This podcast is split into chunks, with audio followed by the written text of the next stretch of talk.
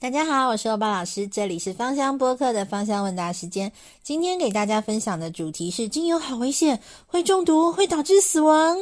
好，我相信呢，会问到这个问题的人，你们一定是把精油当成是农药在看待了。事实上呢，除非你今天买了超过一公升以上的精油，然后并且把它们全部喝下去，那个喝下去的感觉呢，就跟喝下洗涤灵一样的。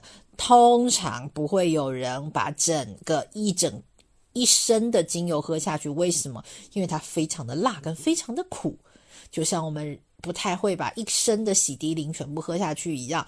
为什么？因为它的那个味道直接会让我们引发呕吐反应。只有在这种状况下的时候，它的确是有点危险的。那我们看过很多的精油，它会有所谓的一个致死量。然后，如果我们很认真的去看它所谓的致死量，都在公斤以上。所以，精油我们通常在家里面的时候呢，它都是以这种十毫升、十毫升的方式存在。如果说家里的小朋友不小心吃到了一两滴，是没有什么太大问题的。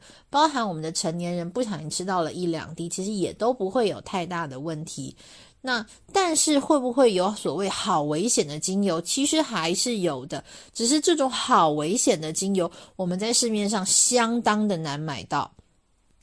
市面上所有大部分可以买到的精油，像是薰衣草，像是茶树，像是玫瑰，都是属于呢，你真的不小心，就像喝酒一样，干了一杯下去，顶多只会导致你呕吐，或者是隔天腹泻。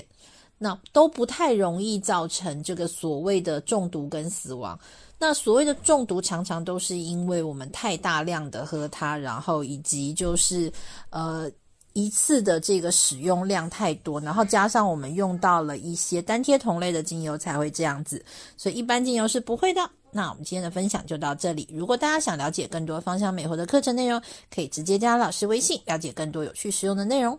我们的微信号是幺八五二幺五幺七三四七，我是欧巴老师，我们下期再见，拜拜。